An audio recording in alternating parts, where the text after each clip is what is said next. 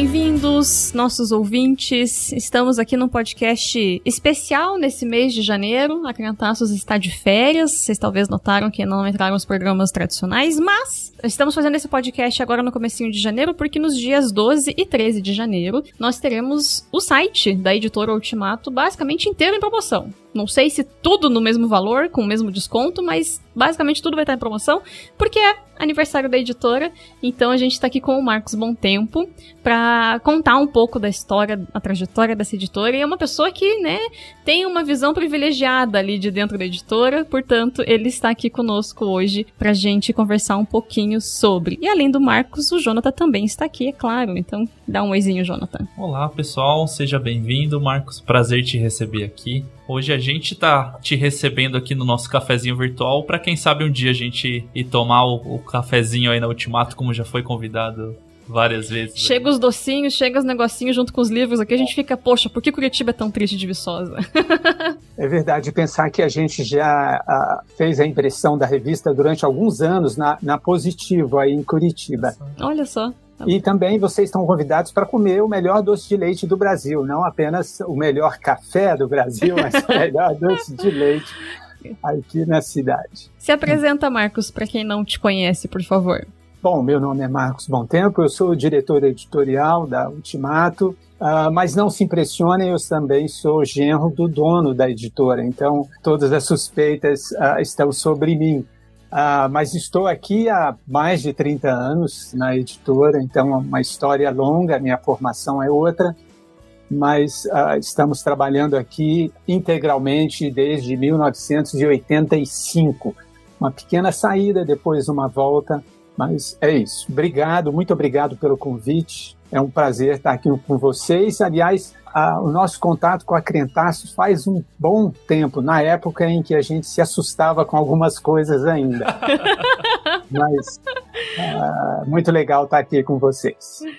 Sim, a gente teve. É que a pessoa que comandava o site antes era o Cristiano Machado, né? E teve uma época que foi. Teve programa especial sobre o John Stott, com sorteio de livro no final, coisas do tipo, mas estamos aí alguns anos já com a parceria, pelo menos afetiva, né? Esse ano foi concretizada com uma parceria mesmo, mas afetiva com a Crentaços, a gente é uma editora que está no nosso coração. Muito bom, que legal. Obrigado. Ah, é muito bom ouvir isso. Mas como a gente, né, falou agora há pouco, essa ideia de conhecer um pouquinho a editora, a gente entender como que surgiu essa ideia, essa vontade de publicar um jornal, porque para quem não sabe, a gente tem uma trajetória diferente, né? A Ultimato é fundada pelo pastor Albin César, que começa com um periódico num formato de jornal, depois de oito anos se torna o que é a revista Ultimato, que a gente conhece hoje, e aí em 85 vocês resolvem transformá-la numa editora de livros, pelo que eu entendi, e só em 93 publicam o primeiro livro. Confere?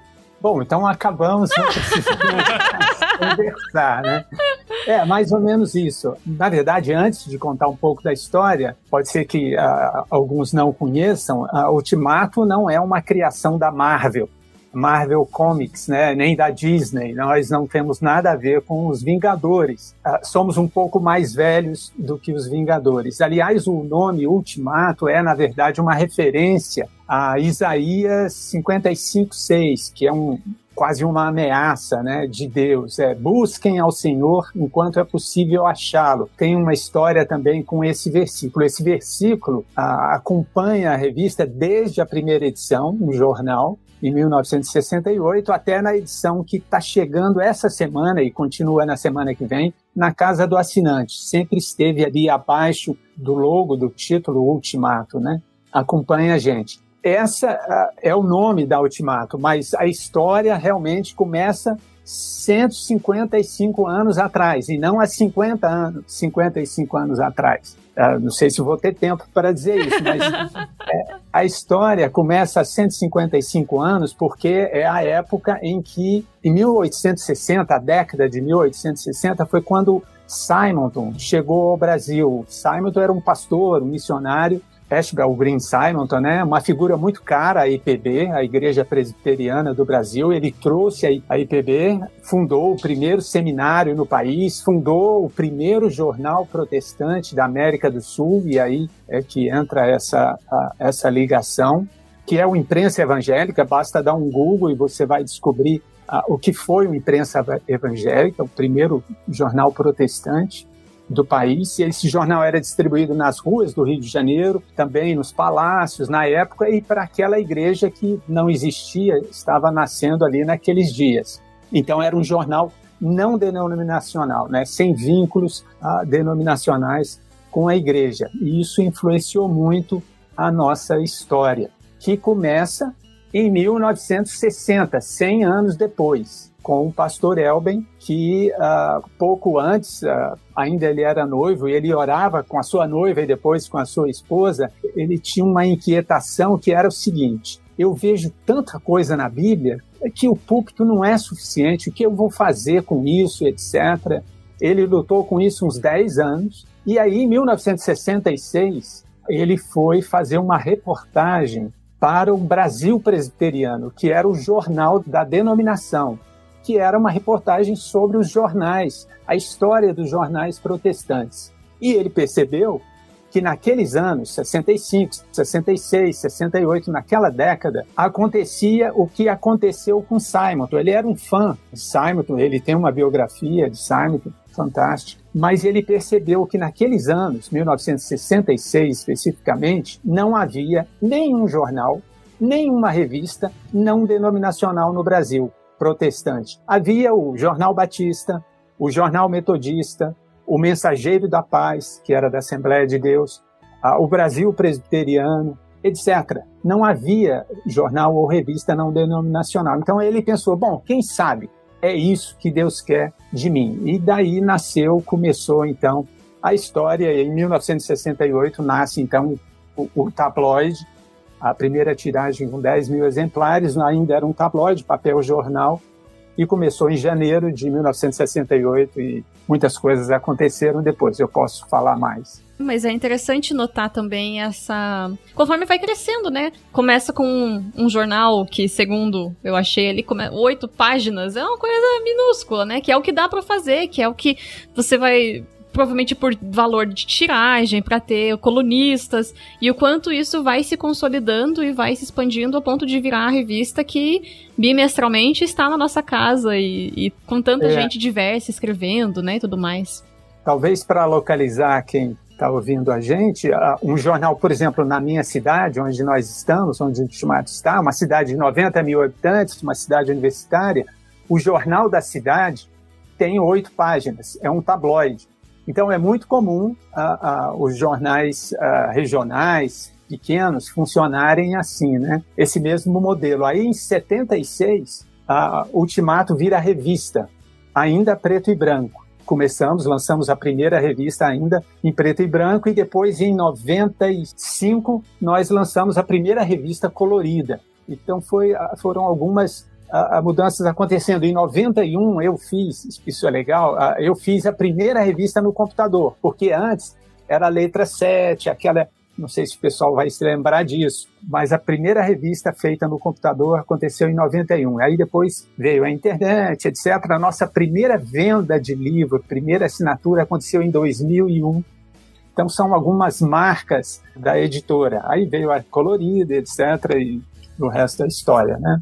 E é muito legal, porque é vanguardista da Ultimato, além do, do cenário de ser uma revista de temática religiosa e protestante, porque ter passado por todas essas etapas e ser um periódico que ainda existe é muito raro. Fora da grande imprensa, que tem um fundo né, de, de um grupo de mídia muito maior. Então, que nem você tava falando, né? Esses detalhes de 91 já ter migrado para o computador. Então o Ultimato sempre teve atento às novas tecnologias para sempre buscando trazer o que tinha de atual também para o jeito de publicar.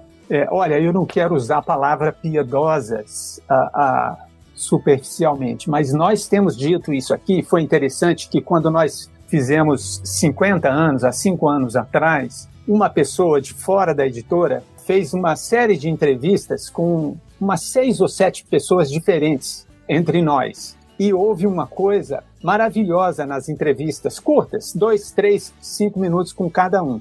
Todos repetiram a palavra milagre.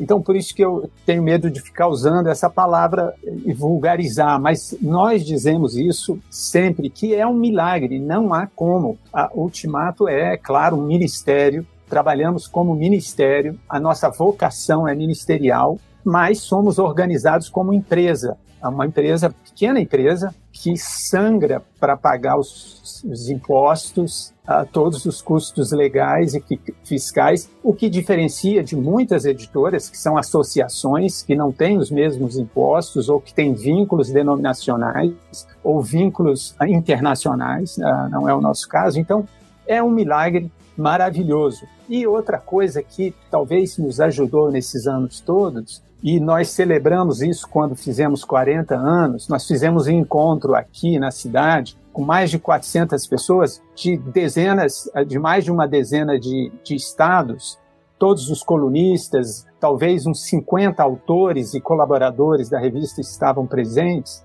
E nós chegamos à conclusão que o Ultimato era um ponto de encontro. Naquela época havia, não havia exatamente, não havia rede social, e a internet estava começando, mas nós percebemos que o Ultimato era um espaço de acolhimento para organizações para-eclesiásticas, para ministérios, para acolher vozes que não podiam falar exatamente o que queriam na sua igreja, na sua comunidade. Então, isso as primeiras edições da revista, da, do jornal, ainda em 68, 69, tinha Vencedores por Cristo na capa, nas páginas internas, Aliança Bíblica Universitária, Mocidade para Cristo. Então, sempre nós caminhamos juntos com organizações, depois corpos de psicólogos, psiquiatras cristãos, a Associação Brasileira, a EVB, na época que existia, a gente deu muita força, a atual Aliança Evangélica, a BC2, etc, etc. Então, essa marca também tem nos ajudado a, a caminhar, especialmente numa época em que uh, ninguém tinha megafone. Hoje, todo mundo tem um megafone e tem o seu próprio jornal cada um é a sua marca. Antigamente não era assim, né? Então, acho que isso foi uma providência de Deus. Por isso que a gente às vezes se pergunta ah, o que Deus tem para nós, porque quem está há tanto tempo fazendo isso, agora, bom, será que precisa mais? Mas precisa, né? A gente é, nota o quanto vocês buscam ser diversos, sabe? Eu acho muito bonito isso, assim. A gente é assinante da revista há muitos anos aqui em casa. E como é legal, sabe? Acompanhar tanta gente diversa, falando de assuntos diversos, de pontos de vista. Uh, com certeza, se tivesse que comparar, tem colunista que discorda diametralmente do outro e coexistem e estão ali e que fazem inclusive que a gente consiga é, expandir os nossos olhares a partir dos olhares diversos dos muito, muitos colunistas, muitos autores da, dos livros mesmo, né, dos quais vocês publicam e tudo mais. Então, eu acho que continua sendo um espaço de, de convergência para reabertura a, a editora, assim, porque converge muita coisa de muita gente diversa que depois reabre e se reespalha e faz com que as pessoas consigam ter acesso a coisas que passariam batido, pessoas que talvez passariam batido se não fosse a assinatura da revista e coisas do tipo, né? O, mesmo o portal tem muita coisa publicada, né? É enorme, assim. Eu tenho. Eu, eu acho que alguns anos atrás vocês anunciaram que estavam tentando migrar o site para um novo sistema. E aí eu ficava pensando, gente, o, o esforço descomunal que vai ser migrar esse site com tudo que tem de um servidor pro outro é um esforço incrível, assim, né? Porque tem muita coisa diversa publicada também online, né? A gente costuma usar uma figura aqui dentro que nós somos um Boeing, daquele da Varig ou da Panam, no ar, e a gente olha para o lado, tá todo mundo de ultraleve. E a gente não pode descer, porque se descer não sobe mais. Então, a, gente queria também usar ultraleve, mas não dá conta. Mas a partir dos anos 80, especialmente, início dos 90, e algo que acompanhou a cultura política do país, especialmente nos anos 80, final dos anos 80, em 85 há uma edição uh, muito importante, que a capa foi a, a, nova Assembleia Constituinte, a nova Constituição que aconteceu naqueles anos, a gente deu essa capa, ah, com isso, nós começamos, então, a dar mais sessões e espaços específicos para política, para a questão social, para meio ambiente, para psicologia.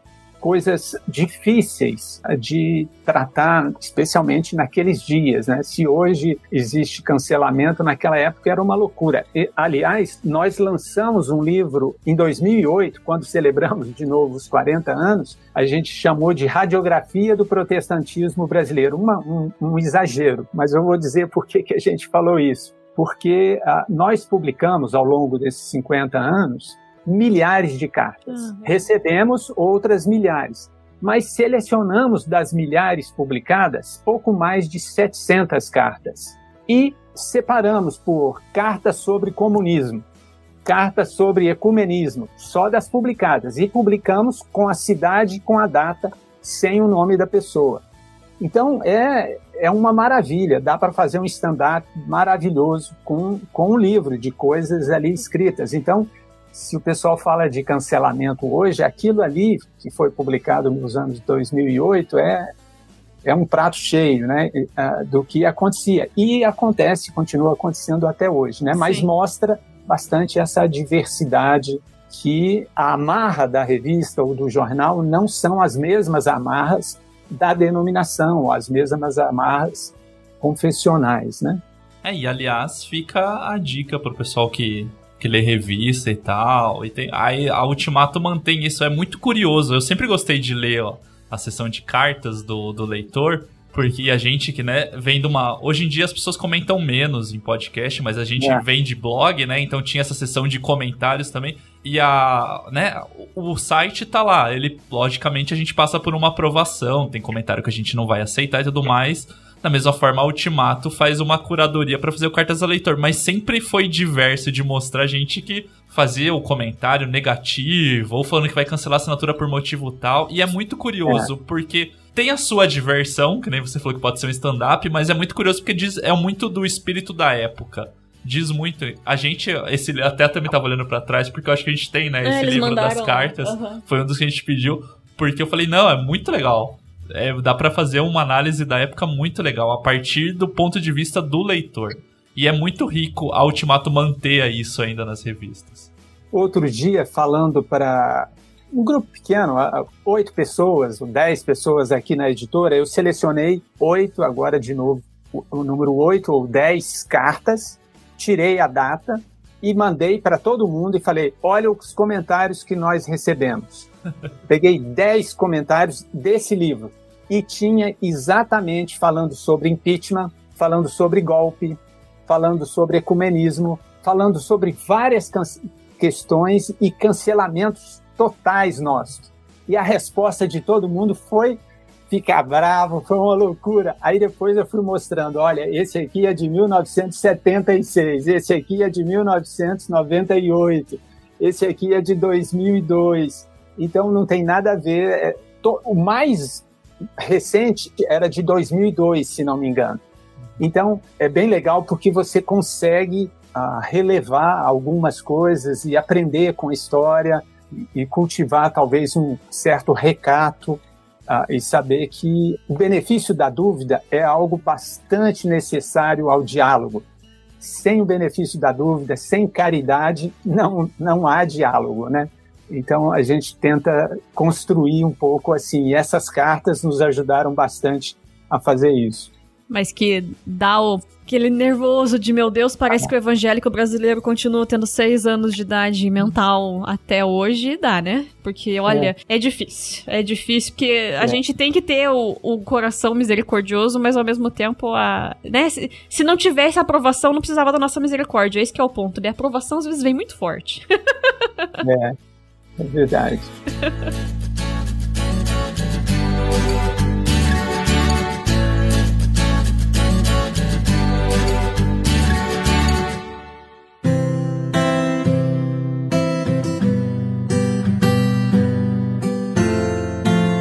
Estou me lembrando de uma coisa que a gente está celebrando 55 anos da revista e 30 de publicação de livros, né? Então nós começamos em 93, como você mencionou, e agora estamos celebrando há uh, 30 anos que começamos os livros. E nós começamos os livros porque na época, especialmente um livro uh, mexeu comigo bastante, eu usei muito esse livro, um livro do Paul Freston. Paul era um grande amigo nosso também, e ele lançou um livro pela ABU que se chamava Fé Cristã e Crise Brasileira.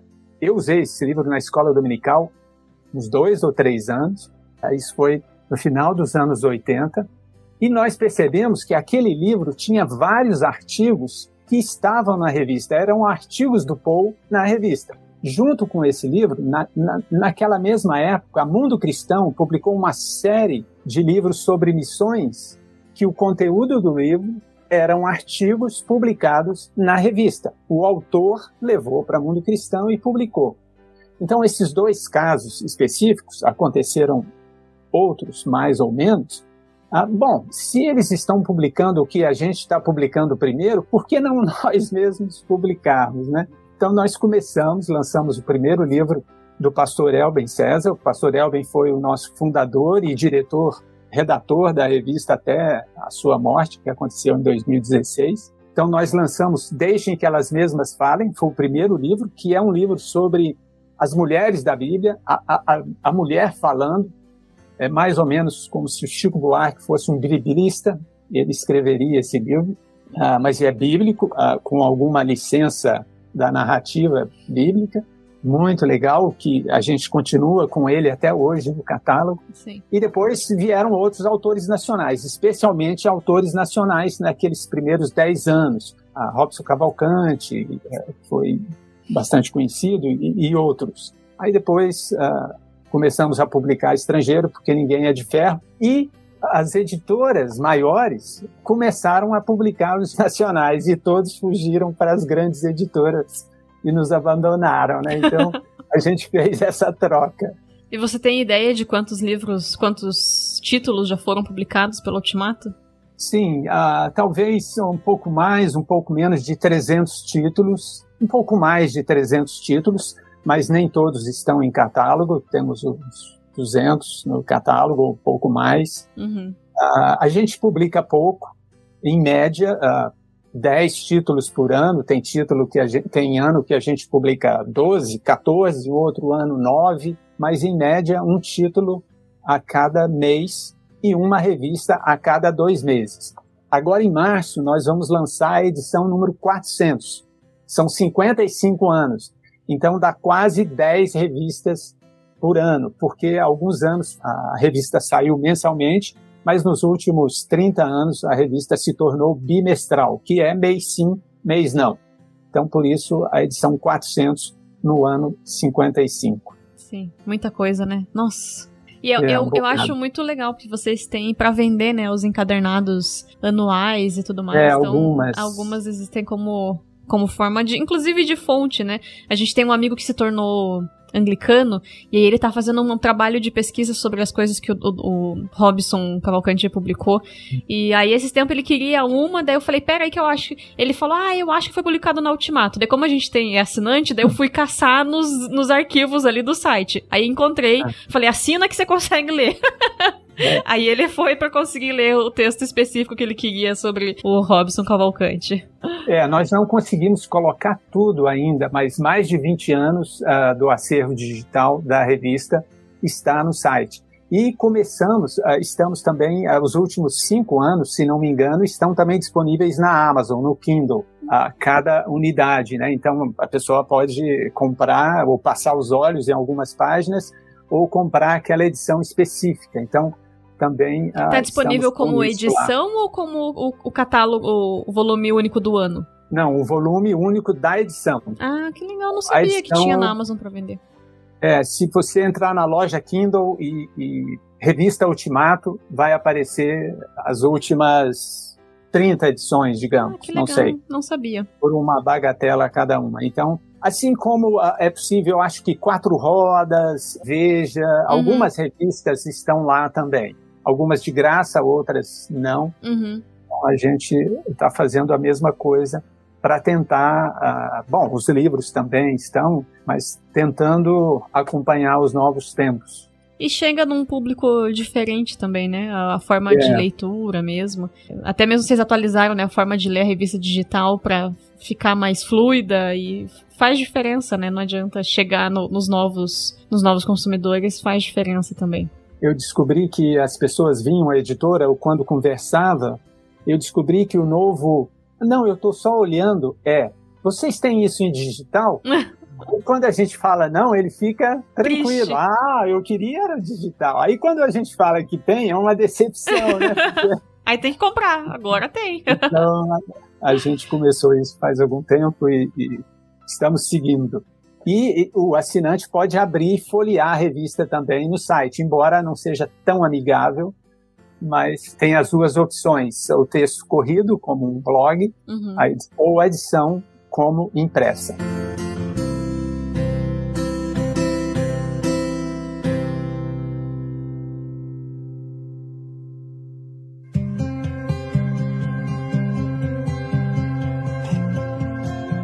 Acho que dá pra gente falar um pouquinho sobre a missão. Você, né, você colocou que vocês se veem como um projeto missionário e tudo mais, e o que, que vocês colocariam como base da missão da Ultimato? A gente já falou um pouquinho, mas acho que dá para deixar mais, mais explícito do que, que sustenta vocês enquanto esse projeto todo. A nossa vocação, a nossa missão é a transformação das vidas das pessoas, a informação é tentar responder as perguntas que as pessoas estão fazendo com base bíblica. Hoje, o desafio é ser radicalmente bíblico. E ser radicalmente bíblico hoje é diferente de ser radicalmente bíblico amanhã. A Bíblia não muda. Aliás, o título da, da nossa edição que está chegando ah, na casa do assinante essa semana é A Bíblia não erra, os leitores nem tanto. Ah, a Bíblia para nós não erra, mas o leitor precisa aprender a perguntar ao texto bíblico. O leitor precisa aprender a responder com o texto bíblico. O que, que a Bíblia de fato diz e o que, que a Bíblia não diz. Então, a, a, o Schaeffer falava muito isso também, né? Responder as perguntas da sua geração. Então, não é por outra razão que nós começamos a trabalhar os vários campos da cultura, as várias áreas. É, é, isso aconteceu, acontece na revista e depois o livro, os livros foram um desdobramento disso, que continuaram essa trilha de tentar responder as questões que a sociedade faz com uma visão bíblica, uma abordagem bíblica desses temas, né? Então é mais ou menos isso a, a, a missão, a nossa tarefa ah, sabendo que nós fazemos isso ao lado de muitos outros, sem a pretensão de separar o joio do trigo, né? sem a pretensão de criar plateias ou grupos, né? E aliás, isso é uma dificuldade hoje, especialmente. Antigamente era mais fácil falar de nicho, dos diferentes nichos, e nós estamos num determinado nicho. Acho que hoje, além do nicho, nós temos dentro do nicho bolhas e você não consegue falar ou às vezes entrar nas bolhas, porque você não necessariamente está numa determinada bolha, embora você tenha vários pontos comuns. Né? Então nós queremos procurar, o John Stott fala isso, né? procurar Jesus Cristo na Bíblia. Ah, então é essa influência cristocêntrica é a nossa missão, lembrar, não perder de vista Jesus Cristo, é tentar fazer isso ajudar o leitor a fazer isso. E fazendo um elo do que você falou das bolhas, eu acho que a revista é muito legal. Tanto para as novas gerações que talvez já chegaram direto no mundo digital, de redes sociais e tal, quanto as anteriores, porque, por exemplo, pegando o exemplo da revista, começando lá na primeira página que vai ter o editorial, passando pelas cartas ao leitor e chegando lá no final que se eu salvo engano, vão ser as dicas culturais, que vem dica de álbum, às vezes de um artista plástico, alguma coisa. Passando até pela publicidade que tem no, no meio, com seminários, com lançamento de livros, CD.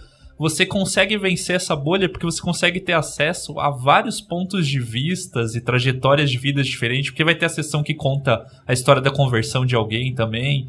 Então, assim, numa revista, né, você consegue da primeira página até a última passar por vários mundos que você talvez não teria contato ou nem saberia que existem. E isso é muito rico num ambiente que a gente às vezes passa o dia consumindo informação através da rede social, que já vai ser nichada, que nem você falou, dentro da bolha e com o algoritmo trabalhando para ver o que você vê sempre e você curtiu.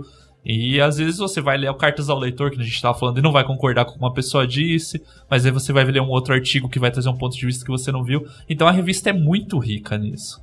É, a, os limites denominacionais, embora todos nós tenhamos e, e estamos na denominação, na igreja, desde nascemos na igreja, né?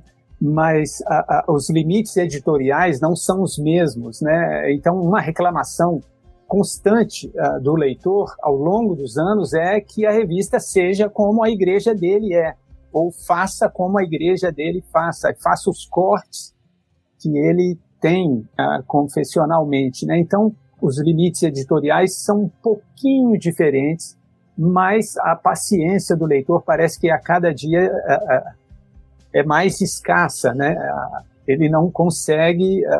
alguém já sugeriu que deveria ter um, uma disciplina sobre amor, caridade para leitura e interpretação de texto. Eu digo que o mal do século, o novo mal do século é a interpretação de texto. Você não leu e não gostou. Tá todo mundo o tempo todo não lendo e não gostando de alguma coisa, né? Então é muito bom ouvir isso que você está dizendo, porque mostra que você conhece os espaços diferentes, a caminhada da leitura da revista e que há diferenças e que há uma diversidade sem abrir mão do que é essencial, sem abrir mão de Jesus Cristo, sem abrir mão do texto bíblico.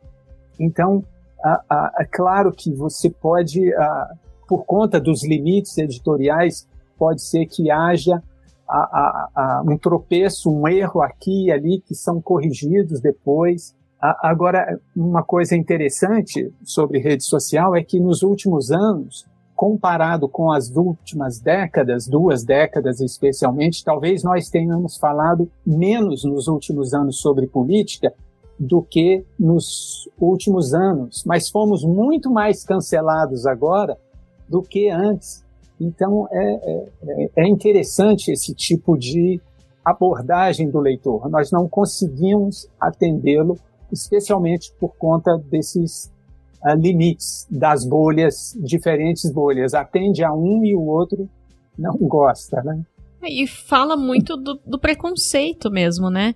Porque aí tem tal pessoa como colunista, eu não gosto de tal pastor, eu não gosto de tal pessoa, então eu já sei que a produção inteira vai ser progressista ou coisa do tipo, porque eu imagino algo a partir da pessoa que é uma das colaboradoras da revista, um dos autores publicados pela, pela editora. Então fala muito também da limitação cultural do, assim, a gente tem esse olhar crítico sobre o evangélico brasileiro, assim, né? Existe uma limitação cultural muito grande. Talvez, né, vocês como editora sabem ainda mais que a gente, assim, o evangélico não lê tanto assim, uh, e não e não busca olhar para além da, da sua própria vivência, o que é uma pena, porque a gente fala assim, né, a gente entrou na Criantaço, a gente conheceu a Crentaços quando ainda éramos leitores, e daí a gente começou a participar, e aí quem fundou a Crentaços saiu e a gente assumiu o site e tudo que tá aqui hoje, né? E o quanto a minha vida é outra, porque através da Crentaços eu conheci a missão integral, e aí eu soube que tinha Ultimato publicando sobre isso, e aí eu abri um mundo de possibilidades, de autores, e de pensamentos, e de tradições religiosas diferentes, mas que deixam as diferenças de lado para apontar para aquilo que realmente importa, para aquilo que realmente nos une, assim. Então, o quanto eu sei o quanto a minha vida é transformada, eu sei o quanto a minha vida é diferente do que no EC, a minha vida seria outra se eu não tivesse encontrado na Ultimato, nas publicações, tanto. E não é porque você tá aqui, a gente fala isso, tipo, há muito tempo, assim. O quanto a Ultimato foi transformadora pra gente, pelos livros que publica, pelas, pelos temas que debate, pelo fato de sim apontar o dedo e colocar o dedo em muitas feridas que a gente tem no meio evangélico, porque a gente precisa lidar com pecados que estão dentro da igreja hoje, pecados esses que envolvem muitas questões a política é só uma delas, mas que se a gente não tratar isso, a gente vai ter outros rachas e outras feridas abertas e outras pessoas abandonando pelo menos a convivência de fé e talvez a própria fé porque não se sentem mais acolhidas pelas suas igrejas. E o quanto isso é é muito corajoso Porque a Ultimato, ela, claro, vocês são uma empresa e vocês precisam ter lucro, vocês precisam conseguir pagar os funcionários, os impostos, mas vocês não fazem isso ao custo de não falar o que vocês enxergam como necessário de ser falado, sabe? Então é muito bonito ver isso, assim. E a gente, numa escala muito menor, tenta fazer isso com a Crentaços. E a Crentaços nunca teve uma parceria paga com nenhuma editora, com nada, porque a gente quer poder falar o que a gente quer falar. E isso é muito importante, assim. Então, claro, vocês têm uma dificuldade econômica porque vocês são uma empresa. E isso é necessário. Tem limites do que vocês podem abordar e tudo mais. Mas os limites de vocês são sim negociados para que a necessidade daquilo que vocês querem falar e enxergam como assuntos relevantes seja abordado. Então, é muito corajoso, assim, a gente admira muito a Ultimato, sempre admirou por conta desse trabalho, assim. Vocês têm uma, sabe, é uma eu imagino que todo mês é um salto de fé, de senhor, vai na frente. Permita-me aproveitar para dizer uma coisa que eu ouvi hoje do meu sogro pastor Elben César é o que fundou a editora, é meu sogro, né? E eu vi, hoje eu fui ouvir um podcast dele que ele gravou acho que seis meses antes da morte dele. Eu, bom, deixa eu relembrar aqui se eu não vou falar muita besteira hoje. Uh, e ouvindo, ele disse uma coisa que eu me lembrei agora que você mencionou isso. Nós nunca, nessas 400 edições de 55 anos, publicamos uma edição com recursos para publicar a próxima. Nunca, nenhuma edição foi publicada e obtivemos recursos para publicar a próxima. Então é difícil falar isso porque isso é de um, parece um pieguismo, sei lá o que, que é isso, mas é difícil de acreditar. Por isso que eu disse no início que é um milagre, mas é, é, é como nós encaramos e temos trabalhado. Agora, sobre a questão de falar sobre as diferentes áreas, né, é o, é o que nós queremos, é ajudar o leitor a reafirmar e, ao mesmo tempo, alargar o senhorio de Cristo nas diferentes áreas, né? apontando possibilidades da vida cristã, apontando práticas cristãs é, nas diferentes áreas, nos diferentes campos. Só que isso, às vezes, se torna um campo minado, porque as pessoas não querem sair para fora uh, do seu arraial, né? Então tem dif alguma dificuldade. Nós tentamos fazer isso sem o ranço acadêmico, sem a multidão de nota de rodapé. É o que nós tentamos evitar na revista, né? Falar com quem está na igreja, gente de verdade que vai à escola dominical, com o leitor que frequenta a igreja, tanto a liderança ou com quem está chegando mas sem apelar para ginástica intelectual ou alguma habilidade especial, embora seja um texto bem cuidado, etc., né, com alguma qualidade, mas tentando caminhar nesse fio da navalha que é a razoabilidade. Aliás, bom senso e razoabilidade não é o que Satanás gosta. Eu me lembrei agora que uh, o John Stott diz que o inimigo, o que ele gosta é de tirar o crente do equilíbrio. Que o negócio dele não é fazer você negar Jesus Cristo, é você perder o equilíbrio. Alguém sem equilíbrio, sem bom senso, sem moderação, se torna um fanático. E Satanás se diverte quando isso acontece. Então, eu achei bastante interessante isso, porque razoabilidade não dá clique. Não. Então, é, é preciso ocupar espaços extremos ou falar bastante alto ou responder à altura. Então, esse é um trabalho duro para a gente fazer diariamente. É um trabalho de formiguinha. É. Que vai todo dia fazer um pouquinho, né? Crendo que amanhã vai ter um pouquinho mais feito.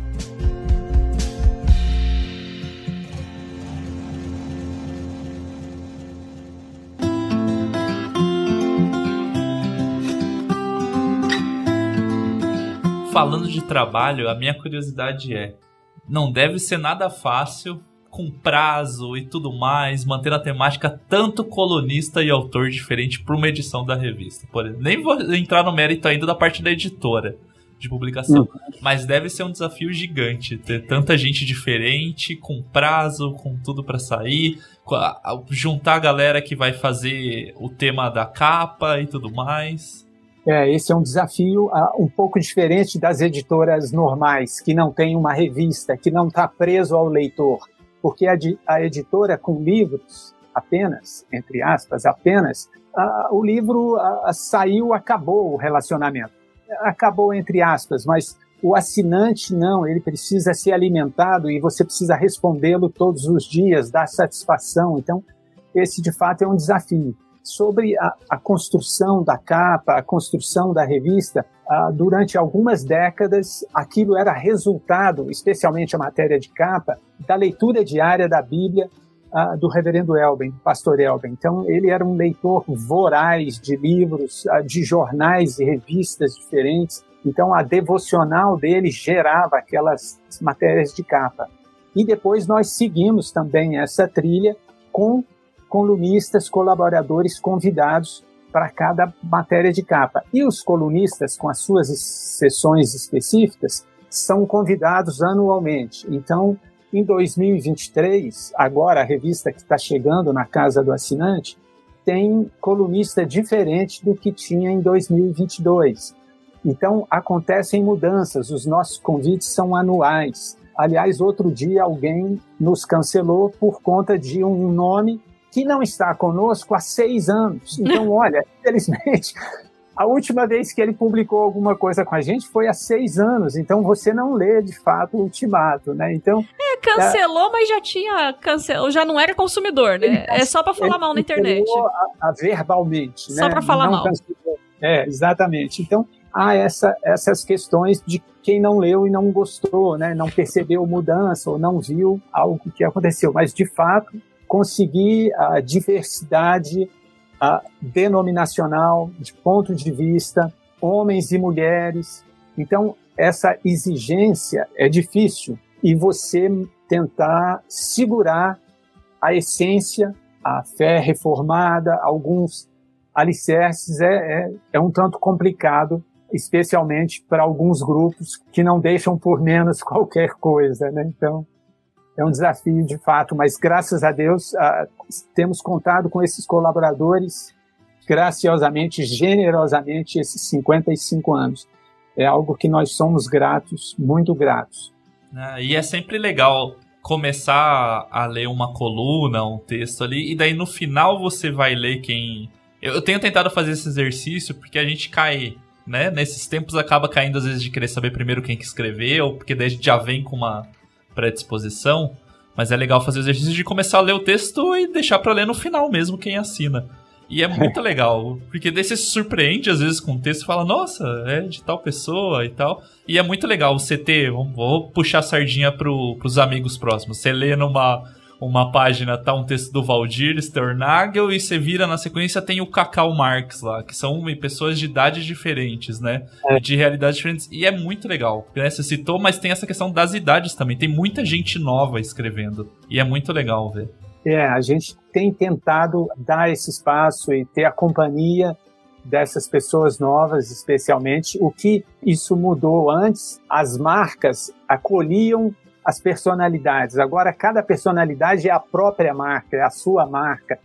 Né? Então, uh, isso dificulta um pouco a colaboração das pessoas, o compromisso. Quem lê tanta notícia, dizia o Caetano Veloso há muito tempo. Bom, antes dele, a Eclesiastes já dizia que não há limites para escrever livro, né? mas é uma loucura o que se publica. Então, é, é difícil você costurar e, e atender uh, o leitor os diferentes grupos de leitores. É um desafio. Com muita oração, a gente faz isso, orando diariamente, uh, buscando de fato conselhos de pessoas próximas. Então, com muito cuidado, tentando fazer isso. Essa edição agora que está saindo foi um drama para escrever sobre isso, mas contamos com a colaboração de gente muito boa. Vocês vão ver novas também. E acho que está um texto muito legal que vai ajudar muita gente a se aproximar ah, em 2023 do texto bíblico mais amigavelmente, com mais disposição para ouvir e perguntar ao texto, ao texto bíblico.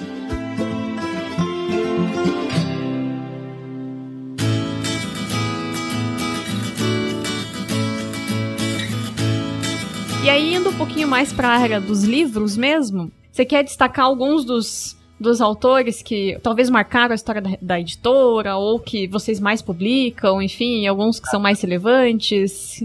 Fique à vontade. Preciso começar com John Stott, que é o autor mais publicado pela editora. Aliás, a editora é a editora que mais publica John Stott no Brasil. antes a BU fazia isso, nós assumimos.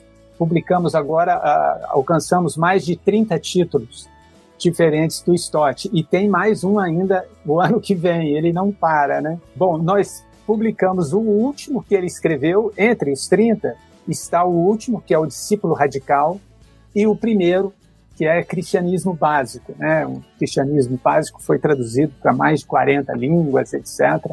Então, é, é uma alegria. Eu assim, eu aprendi a ler lendo John Stott no meu primeiro ano de universidade a C.S. Lewis, não entendi nada, mas aprendi a ler a C.S. Lewis. Olha colorido, aí, só fazer um, um parênteses. Colorido. Temos um parceiro que assume que C.S. Lewis não é tão simples assim, porque o pessoal às vezes quer vender, não é não.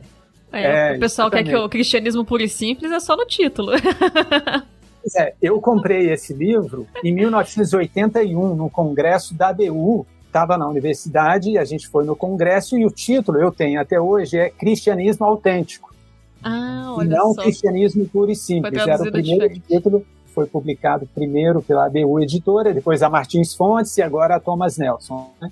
Bom, mas falando do Stott, é uma maravilha, a teologia, a maneira como ele fala, a exposição bíblica é maravilhosa.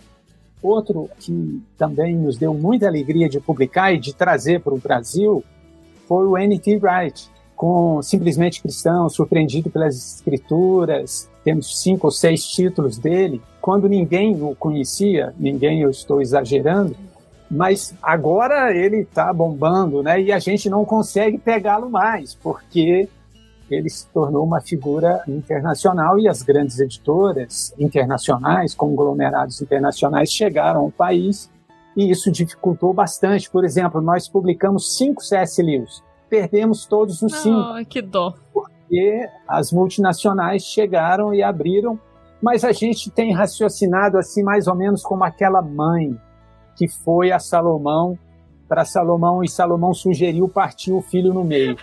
A gente tá, olha, legal, pode ficar, porque vocês vão alcançar mais pessoas, vão fazer um trabalho legal. Então a gente está feliz com isso. Então a gente está raciocinando como aquela mãe. Mas isso aconteceu com o C.S. Lewis, especialmente, em cinco títulos ou seis, com a N.T. Wright.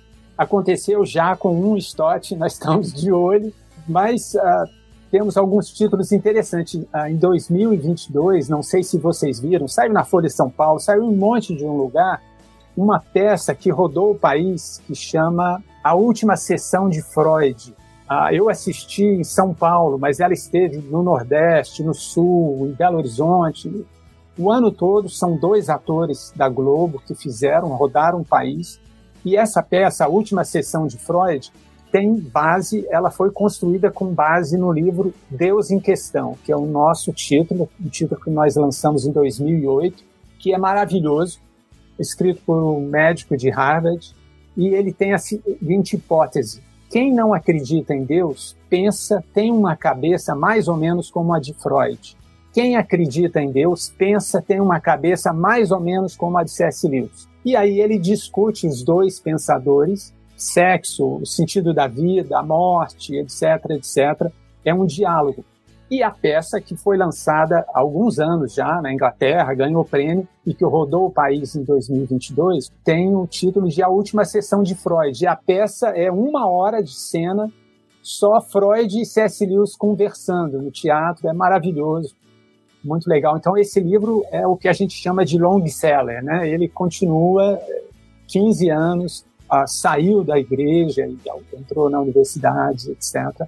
Algo mais recente, nos últimos anos, a gente publicou a série Ciência e Fé Cristã, são 10 títulos diferentes. Agora começamos outra, Filosofia e Fé Cristã, publicamos dois títulos. Esse ano, 2023, vamos lançar outros quatro.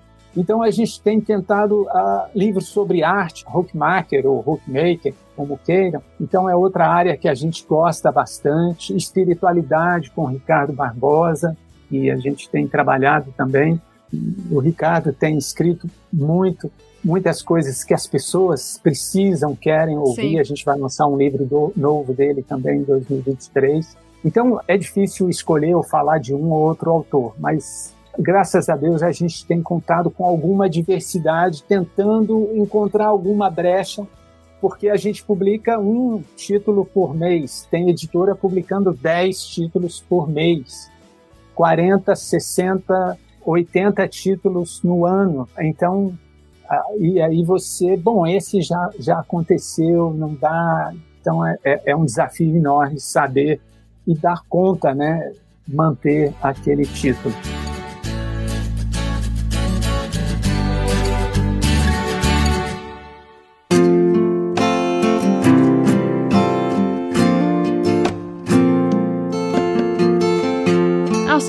Ultimato é muito diversa, ela é nossa fonte de inspiração mesmo, não negamos. é, inclusive a gente vai deixar linkado aqui no post alguns dos programas, talvez eu não lembre todos de cabeça, mas a gente fez programas baseados em temas da revista já ao longo do, do tempo. Então a gente tem um chamado Evangelho à Mesa, que é baseado na edição A Mesa com Jesus, se eu não me engano, que foi uma edição assim eu choro toda vez que eu leio aquela revista, porque é muito bonita. E ela deu inspiração pra gente gravar esse programa sobre a importância do alimento, né, na Bíblia, na narrativa bíblica e tudo mais, na espiritualidade mesmo. E virou uma série. Então, o primeiro episódio é o Evangelho à Mesa. A gente teve um Evangelho e Comunhão. No ano de 2022 saiu o Evangelho e Religiosidade. E aí a gente já tem a nossa possibilidade aí pra 2023. Então, aguardem que em 2023 também damos sequência nessa série sobre pensar o evangelho, mas surgiu a partir da revista A Mesa, a Mesa com Jesus, porque foi tão reconfortante, tão gostoso pensar nessa relação da nossa fé também com o alimento, que foi, sério, uma edição primorosa. Assim, uma edição que volta e meia eu leio ela de novo. A gente gravou sobre desigualdade social, também baseada na revista. Esse programa foi com o Bebeto Araújo e com o Antônio Carlos Costa. É um programa de ouvir com o lencinho do lado, porque vai ter vários momentos em que eles vão falar coisa que a gente vai chorar de raiva, de tristeza, de incômodo. Então, é uma coisa que, que é importante ser falada no nosso país. O nosso país eu não tenho o dado atualizado, mas a gente figura entre os 10 países mais desiguais do mundo há muito tempo. Então, não fazer caridade e doar uma cesta básica no Natal não é o suficiente. É importante, a gente precisa continuar fazendo isso. Mas enquanto a gente não discutir as estruturas de desigualdade do nosso país, a gente não vai ter mudança. Então, é um assunto muito importante, é um assunto que é importante para mim desde que eu sou criança, pré-adolescente, era uma coisa que me incomodava e, e, eu falo, eu me tornei evangélica aos 13 anos, eu me converti aos 13 anos, porque antes de ser evangélica eu já sentia a dor da desigualdade do nosso país e eu falava, como que a igreja não tá discutindo isso? Como que ninguém se importa com isso? Então, fez muita diferença para mim saber que eu não tava sozinha. E eu também gravei um da Prateleira, que é o meu podcast de indicação literária, que eu indiquei a revista Ultimato. Eu acho que foi ano retrasado, ano passado, não lembro agora se foi no comecinho de 2022 ou 2021, mas eu gravei justamente aproveitando que em janeiro haveria a promoção, então já já tinha feito essa indicação porque a gente realmente ama a revista, mas eu acho que foram esses três que eu tenho de é, cabeça. E fora as, assim, eu, de inspiração eu direta, do, né? É, tenho de, inspirações diretas e indiretas, né? Então sempre vai lendo a Ultimato ali, se tá lendo no digital, abre um a gente, né, o costume nosso é de abrir um bloco de notas do lado, ou se tá lendo no físico ali, pega um caderninho. A gente tem uma planilhazinha que a gente vai anotando temas que vêm à cabeça para gravar. Então tem muita coisa que já foi gravada e que a gente ainda quer gravar que veio de leitura de artigo da Ultimato, da e de conhecer de capa, muitas pessoas, e de né? conhecer né? autores. Tem muito tempo que a gente viu a pessoa falando isso, falou, pô, não conhecia essa pessoa, daí a gente vai atrás, lê um pouco sobre ela e anota ali, ah, é um bom convidado para falar para um tema tal. Então, sim, muita coisa do que a gente faz vem da Ultimato, né? Desde que eu e a Tamir estamos, estamos, mas quando o Cristiano tava também, sempre era uma uma frequência, alguma leitura de livro mesmo, vem a inspiração. Então, assim, sabe, para quem só ouve o podcast, acompanha Crentaços e talvez não conhecia o Ultimato não acompanhava, é um complemento e uma abertura de universo maior, na verdade, assim, do que a gente já fala aqui e da diversidade que a gente já veio falando ao longo do programa. Então, o que a... se, se, você gosta da Criantaços, vai gostar do Ultimato. É, vai ter menos bobagem no meio. Porque é, vai ter bem menos bobagem. Menos Os temas de bobagem não vieram da Ultimato. Esse é só nossa culpa é mesmo. É só nossa cabeça mesmo. Não, mas a gente precisa alegrar o nosso ambiente, nós precisamos aumentar essa parceria e replicar o que vocês estão fazendo. Isso, a gente precisa fazer isso. Uh, replicar, mostrar o que vocês fizeram com material nosso ah, vamos fazer isso. Eu acho que esse, esse encontro nosso hoje pode gerar muita coisa ainda. Muito legal ouvir isso, muito bom. Ah, acho que a gente pode caminhar junto intencionalmente mais vezes. Com certeza.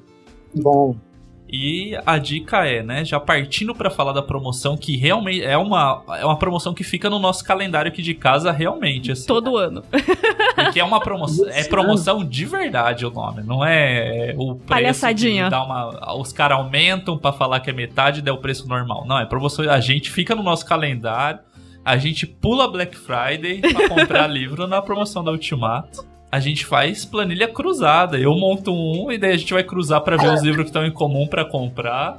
Às vezes, eu tenho um problema de memória séria, então às vezes eu jogo, nossa, esse livro aqui parece muito interessante, a gente já tem o livro. eu falo, mas a gente já tem, tá aqui, ó, no cantinho. Então, assim, e é, pra, assim, além de comprar para você, é uma ótima chance pra você comprar presente já, pensando no Natal de 2023. No aniversário dos parentes, já ao longo do ano. livro ali, deixa guardadinho pra você já ter um livro na mão para dar depois de presente, porque você conseguiu economizar bastante. E a promoção vai pra revista também. Isso que é legal. É, eu não me lembro exatamente quando nós começamos esse tipo de promoção, mas começamos a dar o desconto com o número de anos Sim. da revista, a, né? O primeiro ano que a gente comprou foi o de 49. Foi o ano de aniversário 49. A gente ficou, uh, olha só! Agora vamos ter uh, descontos ainda maiores, mas a base é os 55, né? 55 anos.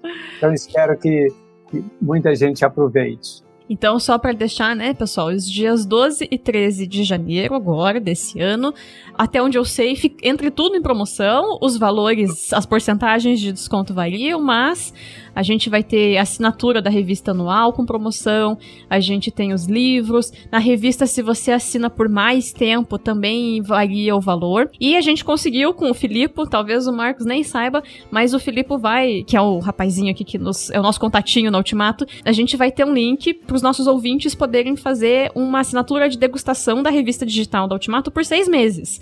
Então, poxa, fiquei empolgado. Nossa, o Jonathan Tamires gostam mesmo desse negócio, o Marcos é legal, vou dar uma chance. Mas, ah, não sei, sou mão de vaca, veja bem. Então vai ter aqui, você vai poder ler três edições novas, mas a assinatura digital também dá acesso às, às revistas antigas que estão digitalizadas. Então você vai poder explorar bastante o universo da Ultimato acessando o link que está aqui no post.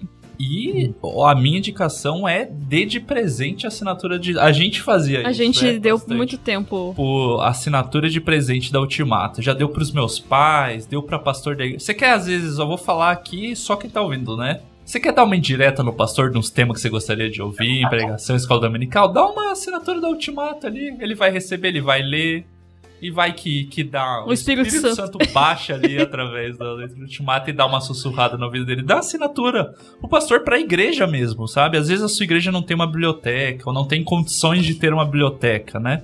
Mas pode ser um primeiro passo ter uma assinatura da Ultimato ou até mais, para que fica ali na saída, fica disponível pro, pro teu irmão na igreja poder pegar, levar para casa ler, trazer de volta, o outro pegar e daí vira assunto para se conversar na igreja, sabe? Abre-se os horizontes da sua comunidade local também. Então considere dar uma assinatura de presente. É uma promoção que serve, como eu disse antes, para você, mas serve de presente também para os outros. Olha, eu preciso agradecer profundamente a vocês, viu? Nós ah, somos velhos, o nosso negócio é o papel, somos analógicos, então é uma maravilha, é um presente contar com vocês. Muito obrigado por essa oportunidade. Ah, eu queria deixar à disposição também de quem está ouvindo a gente as nossas redes sociais, o site. A gente tem mais de uma centena, mais de duas centenas de estudos bíblicos gratuitamente, estudos bíblicos feitos por muita gente boa, de fato crente estudo bíblico expositivo, à disposição um blog, devocionais diárias alternadas com Stott, com Parker, com Stanley Jones, com o pastor Elben César, etc., outros colunistas, né? Então, além de artigos publicados diariamente sobre temáticas da semana ou uh, do, daqueles dias, e, claro, o acervo da revista, então, à disposição dos ouvintes, e foi muito bom contar com esse espaço. Damos graças a Deus pela vida de vocês, somos gratos a Deus por, por esse aniversário, por continuar servindo. É uma bênção estar aqui e, e ver pessoas como vocês. Espero que agora, intencionalmente, a gente caminhe junto, quem sabe, com algumas dobradinhas, para ver se a gente sai do papel e comece a fazer barulho. Precisamos desse espaço. Ah, é, mas pra gente não é esforço nenhum falar bem da Ultimato. A gente não tá puxando saco só porque você tá aqui. A gente realmente admira muito o trabalho de vocês e é uma alegria poder ser espaço de propagação do que vocês fazem. Você usou a analogia da Ultimato ser um megafone, a gente fala da Carantaços como isso, porque nós temos pessoas que produzem, tem vários podcasts, né? Nós dois mantemos dois e os outros podcasts são mantidos por amigos nossos. E a gente sempre fala também que nós fomos a, a caixa de som que plugou o celular ali para ter mais volume do que estava sendo produzido por essas pessoas que foram juntando com o tempo e tudo mais. Então, é, é, gostoso, inclusive, ver que há essa, essa conexão da forma de pensar mesmo, a vivência do evangelho e a propagação do reino, uh, de entender que a gente é só instrumento de Deus para deixar outras pessoas falarem, né? Que a inspiração vai além do que vocês publicam, do que vocês fornecem pra gente, né, através de texto, dos livros e tudo mais, mas da, vem da forma de agir mesmo enquanto editora, enquanto a equipe de trabalho de vocês a, todas as oportunidades que a gente teve de relação sempre foi muito bonita, foi muito acolhedora, afetuosa. E, né, sempre que a gente pôde ouvir você através de outros canais e ouvindo hoje aqui com a gente, da forma como vocês pensam a missão da editora, como vocês pensam a forma de trabalhar, de dar espaço, a gente se inspira a continuar o que a gente faz e de, de se inspirar nos passos de vocês mesmo para agir como crentaços dessa forma de ser esse coletivo de, de dar voz para as pessoas. Graças a Deus, não posso dizer outra coisa a não ser amém, embora seja presbiteriano. fazer essa confissão. Nem tudo é perfeito, mas graças a Deus, muito bom ouvi-los, muito bom contar com, com a companhia de vocês. Vocês estão continuando o que muitos outros fizeram de formas diferentes ao longo dos anos, né? Que estiveram conosco, não estão mais, porque envelheceram, porque estão em outros caminhos, né? Então é muito legal ver uh, gente nova. Bom, vocês estão na estrada também, não é de hoje, mas uh, contar mais de perto com vocês. Muito ah, bom. É. Foi muito bom o papo mesmo. E todos os links estarão aqui embaixo. Então, as redes sociais da Ultimato, o link do site principal. Tenham paciência, às vezes o site fica muito sobrecarregado no dia da promoção, mas dá certo. A gente sempre conseguiu comprar, nunca deu problema. O canal do YouTube a gente acabou nem comentando, mas tem diálogos de esperança com o pastor Valdir, geralmente à frente, mas muitas outras pessoas, com programas maravilhosos, muitos convidados formidáveis, assuntos importantes. Então, também vai estar o YouTube da Ultimato aqui embaixo. E eles sempre sorteiam coisa quando tem Diálogos da Esperança. Então vão lá também assistir no dia. Tem que assistir na hora, tem que assistir no ao vivo, galera. Mas aí tem sorteio também. Então, tudo que a gente conversou vai estar aqui no post. E aproveitem, aproveitem de fato a promoção. Se você não conhecia mais a fundo o trabalho da Ultimato, dê essa chance. Tem assuntos de variadíssimos no site. Você vai encontrar alguma coisa que você se importa, que você sente que Deus está precisando falar com você. E é isso, gente. Espero que 2023 seja um ano muito frutífero para o Ultimato, de muito crescimento e que Deus continue usando o trabalho de vocês. Amém. Obrigado. Um abraço para vocês. Que Deus abençoe também. Dê um, um 2023 cheio de graça, muita saúde. Amém. E que cuidem de vocês nesse ano novo. Um abraço, viu?